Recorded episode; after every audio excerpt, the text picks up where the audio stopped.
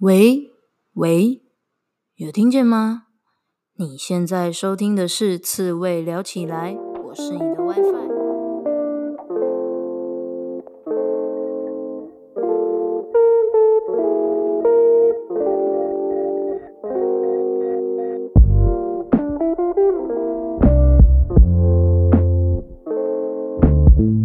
人生这么难，当一只刺猬就好啦。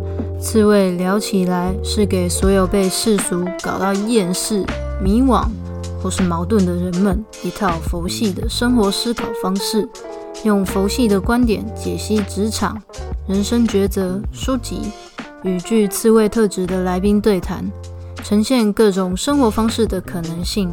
期待大家在面对生活种种鸟事时，能用佛系的思维找回自己的生活步调。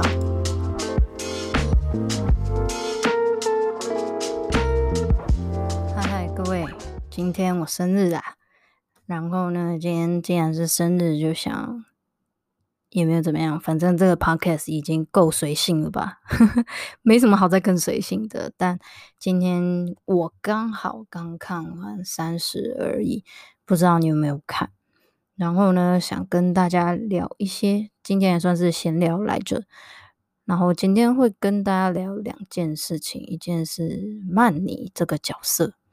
我觉得曼妮这个角色我非常非常的喜欢，但是呢，有人觉得他这个角色跟他的故事结局有非常多的 bug。那接下来就会想跟大家聊到这件事情，然后从这个曼妮这个角色以及他的故事的结尾，我又在衍生出最近我觉得很有趣的另外一个问题，就是。一个人的能力跟他的财富是不是成正比？然后一个人的能力跟财富，呃，能够代表什么吗？可以象征什么吗？好，具体而言，我们等一下一起继续聊下去，你应该就会比较知道我今天想要跟你聊的是什么。好，先来讲三十而已哦。如果你还没看的话，那你就先不要往下听吧。这一集你先给他 pass pass，等你看完再回来听。好，总之呢，很多人都觉得曼妮这个角色有很多 bug。第一，大家觉得说她就是个爱慕虚荣的女人，为什么她还不承认？我这边前情提要一下是，是在《三十而已》里面有三个女主角，一个是王曼妮，一个是顾佳，一个是钟晓芹。那我就不提另外两个啦，反正他们这个这个剧里面这个逻辑应该就是把。现代的女性化身为三个比较具代表性的模样，然后顾佳呢，她就是一个呃家庭事业都很漂亮，过着令人羡慕的中上阶级的生活，公家里开公司，然后也做生意，然后住在一个豪宅这样子。那顾那个钟小琴的话呢，就是一个很普通的职员，很普通的上班族，然后跟一个。很普通又无聊的老公 结婚，然后他们离婚这样子，然后后续发展他们的故事。那至于曼妮这个角色，我觉得她是里面他们她是最特别的，她的伴侣都是来来去去的，也不能这样说，人家来来去去说好像很很很很随便一样。我的意思是指说，他在这出戏里面并不是有一个固定伴侣，像顾佳他就是老公，钟晓芹也是有老公的。那曼妮她简单来说可以算是单身，然后交男朋友的这种模式。好，那曼妮呢，她就是你可以把它想象成一个，也跟我们台湾很像嘛，就是南部的孩子，然后要去大城市工作，就像呃高雄啊，就是天龙以以，抱歉，就是台北以南，好不好？台北以南的人，然后 去到台北打拼，那他就是一个大。中国又是一个城乡差距更大的地方，所以他就是在一个乡下的地方，然后要去上海打拼，拼死拼活都想要在上海有一个自己的落脚处，希望自己在这边可以扎下根来，有一个自己真正的家。那他所从事的工作是奢侈品的销售，就是意思就是卖卖东西的，然后是高级的商品，然后每天接触的都是最有钱的人。其实。我每一次啊，我记得我有一次听到《阳光普照》的导演还是编剧他在讲，我觉得这是一个很有趣的事情，就是他说为什么那个监关关出来的那个角色，他会去做一个就是帮车，就是在洗车场工作，类似这样工作的人。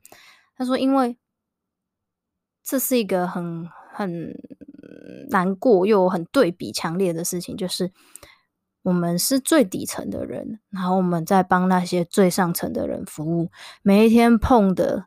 每天看的、每天见的都是最高级、最棒、最昂贵的东西，可是那一切都不属于我们。其实，我觉得这是一个对人性很大很大的考验，以及这是一件很残酷又很残忍的事情。你说，你今天得不到一个东西，你不在那个环境，那就算了，哎，看不到，眼不见为净，对不对？可是，可是，当你一直看得到这些东西，可是你又不拥有这些东西，这真的是一种很痛苦的事情，又又很容易让人的思想跟价值观扭曲。所以，这出剧里面大家会去批评说，曼妮她就是一个爱慕虚荣的女人。我觉得，今天说实际一点，如果我们变成他，我们处在这样的环境里面，谁能不爱慕虚荣？绝对会有，绝对会有那种爱慕虚荣的时候。只是说，人能不能够因为经历了更多的事情，或者是自己有反思，或者是有其他的，嗯，不停的去思考自己要的是什么，这样子的心情跟这样子的鞭策自己的能力。我们可以改变，我们可以跳脱出那个对这些事情的迷恋以及执着，这样子。所以，我觉得要攻击曼尼爱慕虚荣，这其实是一个怎么讲？谁不是人？谁不是贪心的？谁不是爱慕虚荣的？每一个人都会有这样的心态，只是愿不愿意承认，只是明不明显，只是有一些人他可以克服。所以我觉得曼妮让我觉得特别欣赏的点，就是因为，嗯，他他爱慕虚荣过我。我觉得从剧里面的很多内容，包括他跟梁正贤的关系，顾佳直接跟他说，如果你只是啊、怎么讲，就是如果你只是贪他的钱就算了，但你没有搞清楚你自己要的是什么，所以我才会担心。他的意思大概是这样子，就是。曼妮那个时候会以爱之名，但其实他还掺杂了一点他自己的私心，是对于金钱跟物质的渴望。所以顾佳看在眼里，会觉得说，如果你今天很分得清楚，你跟他在一起的目的是什么，那绝对没有问题。但就怕你分不清楚，有一天你觉得受到更大的伤害，所以。但是后来呢，曼妮就跟梁正贤分开了嘛，因为也遇到很大的挫折，他的正宫来呛下他，然后让他工作也丢了。可是我觉得很欣赏他，就是后来他就回了他的老家。那回了老家之后呢，他就在那边生活，他就告诉自己，啊不然就踏踏实实的过日子吧，就就这样就好，不要再去想一些什么上海，不要再去想那些。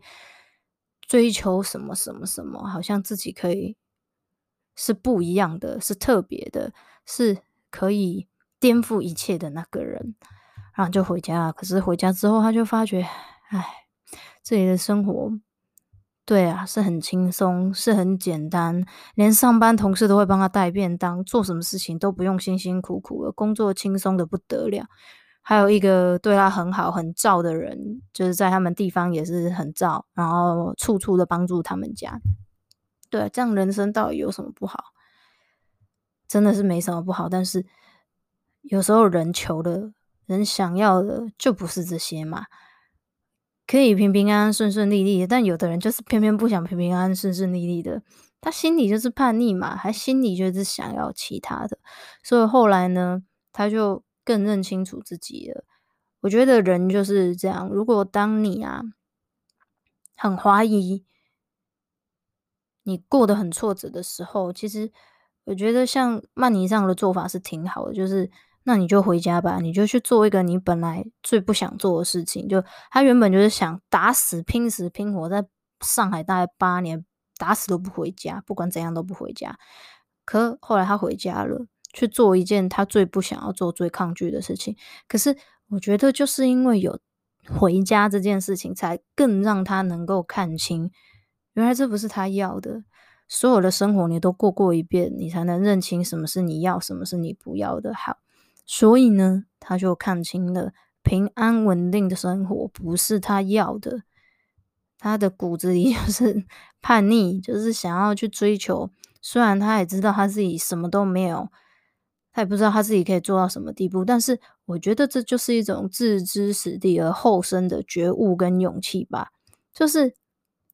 安安稳稳的日子，其实我一伸手就拿得到了，但我不要，因为就算过上这样的生活，对我来说也只是一种怎样食之无味，弃之可惜吧。就像对他来讲，嗯，一切都非常非常的好，没什么好担心的。但是他没劲，他觉得就很无聊，就是觉得，唉。他就非常的想念他的朋友，为什么他们可以在上海打拼啊，然后可以做很多的事情，他就觉得啊，这才是他很向往的生活。好，然后呢，所以他就又回回到上海，总之也是顾家他们有协助他呢，也就带他出去玩，然后劝他回上海。后来呢，他其实在他们家乡的时候遇到一个魏总，是他跟梁正贤在酒局饭局上认识的朋友。那你知道梁正贤的朋友就是也是有钱人嘛，他们是一个集团的老板。那魏总就给他一个名片，后来呢，他就跟魏总联系上。那大家也很 bug 这件事情，大家就是觉得说，哎，曼妮一路就是凭着有贵人才得救啊，那现实生活中哪有这么好康的事情啊？可是我并不认为这是一种。编剧的虚假以及编剧的过度，怎么讲？过度的，嗯，让曼妮这个角色过得好，或者是让曼妮走向一个好的结局。因为我觉得人生中有非常非常多的事情是不可预料，以及有时候好运就是这样子。当你有遇到贵人帮助的时候，你自然，当然，你能力能不能跟得上？我觉得这这就是一个问题了。就是曼妮她。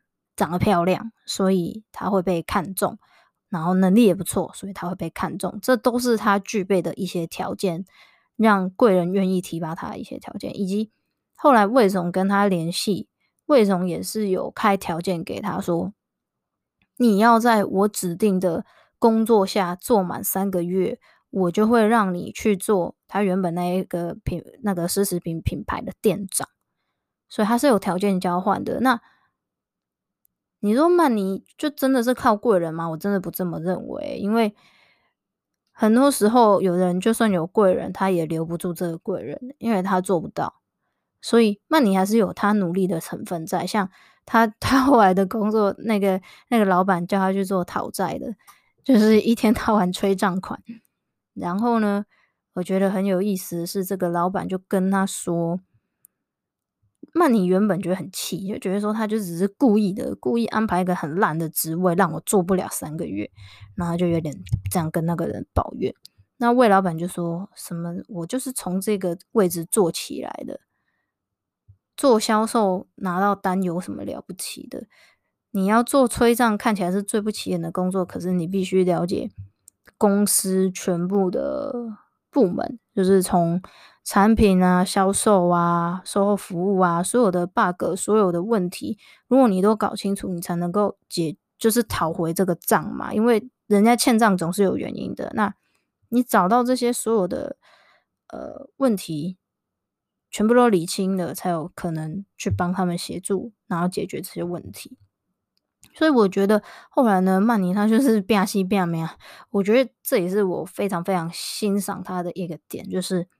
他为了完成这件事情，他真的是完全狠下心来，什么事都愿意做，什么事都豁出去了。所以我觉得这是非常非常值得欣赏的勇气。虽然我想真实世界上还是有人会这么做的，就是他想要完成，他都已经置之死地而后生，他也没什么好失去的，他就是穿草鞋都没在怕，跟你拼了这样子。所以他后来讨债呢，也是越讨越厉害，就是越来越有手段，越来越有方法。那他也花了很多时间在努力的学习这件事情。可是，可是呢，这也是一个最后，他完成了与魏老板三个月的协议，他撑过去了。然后魏老板答应要给他做那个奢侈品的店长，可是曼妮就说：“哦，我不想做了，我想要去出国读书，看看世界，这样子。”大家就会觉得说：“干，那我抠零呐，这什么意思嘛？你不是？”原本梦寐以求要做这个工作，那你你为什么就是现在又不要了？大家就觉得编剧这边很不合理，但我又觉得是挺合理的。你知道为什么吗？因为这边我想讲的是，他曼尼一直在讲前面嘛，都在讲说他是一个北漂啊，然后居无定所啊啊，可是没办法在上海扎下根来。他也一直在埋怨说，漂好像是没有终点的。可是我在在我看来是，在他从老家决定要回来的时候，他已经得到勇气。他知道，他认清了漂的人是没有终点、没有安定的生活可言。但是呢，他找到了一直往前探索人生的勇气跟那个决心吧。我认为，就。他知道我已经不可能将就了，我已经没办法将就，我不可能回家的，我只能一直一直往前走。你说往前走可以得到什么吗？他他并不觉得，他并不觉得有什么是终点。可是人生有更多比终点，或者是比一个结果更重要的事情是探索跟经验。我就想到之前有一个朋友啊，跟我讲，就是一个聚会上认识的朋友，没有很熟。然后他就是到处各国都有很多的朋友，因为他很爱旅行，然后他也超会煮饭的，就是可能很爱旅行，然后到各国就是都会学一些当地的东西，所以哇，煮出来的泰式料理超好吃，超好吃的。然后他就说，这些年可能赚的就是一种人生经验跟养分吧，我就觉得很棒，就是很多人都会觉得。啊，你就是要赚钱啊，你就是要买房啊，买车啊，你就是要成家立业嘛。这曼你也有遇到同样的问题，但我觉得对于一个内心渴望自由的人，车子、房子、孩子绑不住他，而且有这些东西对他来说也只是一种负担。他要的不是车子、房子、孩子，他要的是自由，他要的是探索自己，他要的是看见自己更多的可能性。你可以说这样的人很，你可以说自私吗？以自我为中心吗？但我觉得就是人生不一样的选择，就是有的人就不想要走那一条大家都走的路，他想要走他自己的路，他想要活出他自己的样子，去探索他想要探索的事情。那我也觉得人生的经验跟养分，这才是最珍贵的东西。一个人可以很年轻的时候就有一栋房子，可是一个人也可以在三十岁的时候看过更多的世界，更多的东西。你没办法去衡量这两者之间哪一个比较好，哪一个比较不好，就是每一个人不一样的选择而已。而且我觉得很有趣的是，接下来要跟大家聊的另外一个议题是最近观察到的，就是齁。创业的人很有能力哦，但创业的人几乎都是负债。所以当有人在问我说：“啊，所以他很有钱嘛？”所以他很很很多人就会认为说，很厉害等于很有钱，很有钱等于很厉害。可是我我倒发觉这不是必然的，也不是呃一个绝对的值跟绝对的正正相关性哦。怎么说？就就就像我刚刚说的，创业的人都负债，大家还在比谁负债比较高，你知道吗？但是我以前很不解，为什么有的人就是一直连续创业啊啊，明明就会失败呀，就是也不能说失败啦，但就就只能说，我这边所谓的失败，可能比较只说哦，这个事业没有延续下去，就是收起来，但他不一定真的有亏钱哦。总之呢，这个事业会收起来。那为什么还要持续的创业呢？但是一直到现在我才明白哦，因为这些人就是有那个脑袋，他怎么失去的，他又怎么赚回来？所以他知道他可以赚回来，那为什么不做？他要的是探索，他要的是不断的重建，他要的是从上一次的教训再吸取更多的养分，他要再来一次。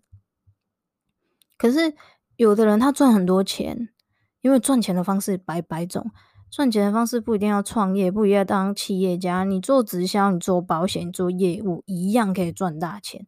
绝对可以，只要你就是够厉害的话，也是非常非常的富有的。可是这样的人能力真的就是表示非常非常的好吗？当然，你不得不说，业务的能力绝对是有他的专业在，他绝对是有他的，嗯，对，就是他他绝对是有下过苦心的，并不是随随便便唬烂自己就可以成为百万 sales 或者是千万的 sales。对但是相较之下，我说实在，创业的人他的能力会又更全方位一点，然后又嗯，其实我觉得创业他很必须要有多方跟多元的观点跟接触，他不能只活在自己的世界里，不然就是真的是一顶挫赛的，他他会过得很辛苦嘛，所以我就觉得这是一个很有趣的事情。有钱不一定代表他很有能力，可能他在某一方面真的非常棒，非常的厉害，但并不代表他有呃可能更全方位的能力、专业知识或是人的眼界跟想法，这个这个都是完全不能够成正比的。所以有时候我觉得这是一种思维吧，他或许现在没有钱，或许他现在还负债。但他有思维，他有想法，他有一些不一样的经验跟专业能力，所以他能够再创造一个事业。那这个事业不一定会赚钱，但是所有的经验都已经累积在他身上。我想这样的人，我还是非常非常值得我佩服，跟觉得这样的人是很有勇气的，就是他是不断的做啊，不断的去探索。好，然后呢，最近也一直讲到一些，就是身边的人一直跟我聊到说，哎，就是钱啊，赚钱这件事情，就是说啊，要买房啊，要要拥有财富这件事情。可是我会觉得说，有财富真的就很重要吗？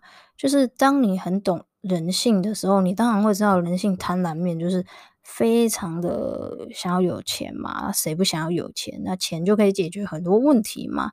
可是有一本书，它叫做什么《苍蝇网》，对，它就是一本我我也没有认真看过，但是我看过它的那种比较像懒人包或是影片式的介绍，因为它超厚、超难啃的。总之呢，跟大家简介一下《苍蝇王》的故事，大概是这样的，他就是在讲说。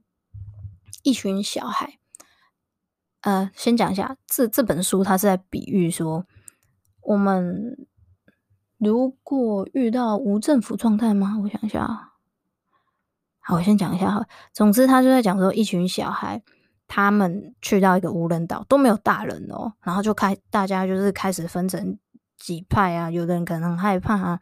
然后有人可能就说：“哦，我们现在就是要开始怎么做，怎么做，怎么做，我们这样才可以得到救援啊，什么什么，我们才可以活下去，撑下去。”可是有另外一派的人呢，他就趁乱，然后就唬大家，就是说什么：“哦，我可以保护你们啊。”然后他这边制造怪物，就说：“哦，山里有什么怪物啊，然后会伤害我们啊。然后你加入我们，我们就保护你啊，什么什么的。”好，他就在讲说，其实。人家说这个故事好像在讲人性本恶。当我们人在一个非常极端的不好的环境下，有的人就会出来作乱，然后用恐吓、威胁的方式，让其他人在他们的呃淫威之下嘛，好，然后去形成一个他的集权的权利这样子。但有的人呢，又会有很人性、很善良的那一面，他。就是不管他自己受到怎么样的威胁，他还是坚持说出对的事情，因为他就会叫大家说：“诶，我们要生活啊，我们要做一些很震惊、很无聊，但是对我们有帮助的事情。”可是他做的这些事情还要被干掉，因为大家觉得干你好烦哦，为什么要做这些有的没的？他们就会想要跟另外一个，哎，我们一起去玩乐，反正那个大哥会保护我们，这样就好了。所以我觉得人性是很有趣的。关于金钱这件事情，有的人他可以，嗯，为了钱做出各种各式各样的事情，他可以为了钱杀人放火，他可以为了钱做任何不好的事情。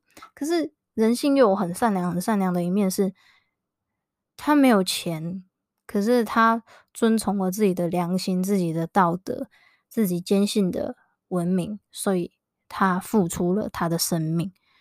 我觉得，当人活得只剩下钱，当人的衡量价值都只剩下钱，那是很片段的。就是人性应该是有很多元、很多面向的，生活中也应该是有很多元、很多面向的选择。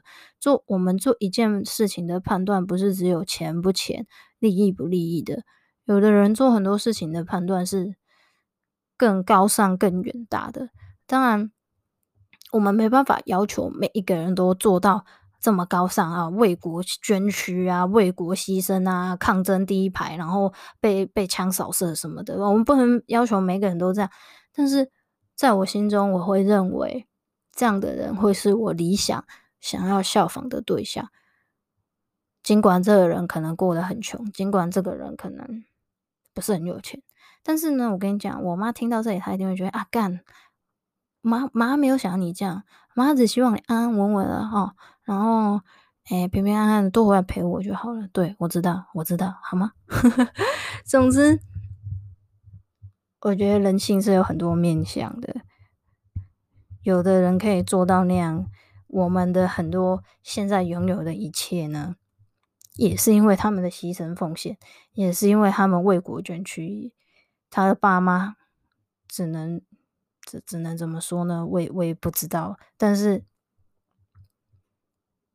我认为我们应该要让自己的孩子，或者是让这个世界的价值观是朝向更无私，或者是说更朝人性那些光明面，然后还有慈慈悲吗？对，就是这样的面向去。我们应该要更。宣扬不能说宣扬，就是更更让大家的普世价值是认为这样是好的，而不是赚钱赚钱，然后顾好自己就好了。然后反正你有车有房，其他管他别人的怎么样，都管他去死都不重要。我觉得这样是很，就是这样活到最后，你有车有房有钱，然后如何？如果今天国家已经死了，今天今天很多。原本既有存在一切都已经挂了，那那你有些那些东西又又有什么价值跟意义？就再讲一下蔡康永他说的一句话哦，他讲，哎，我看一下啊，我看一下那本书在哪里，在我的房间里，我看一下，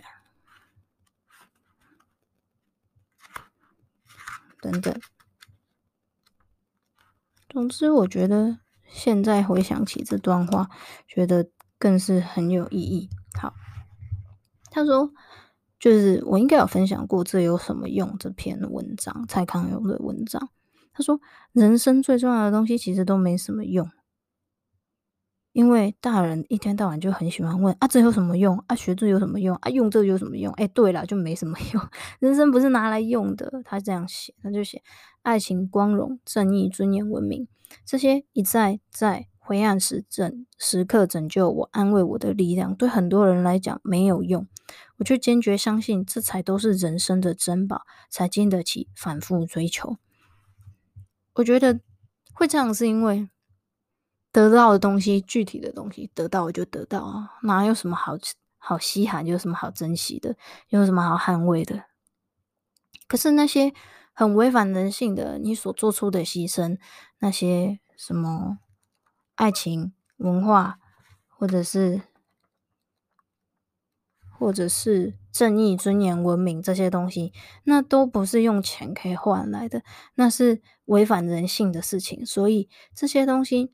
才可以在人觉得最脆弱的时候拯救人，那脆弱的心。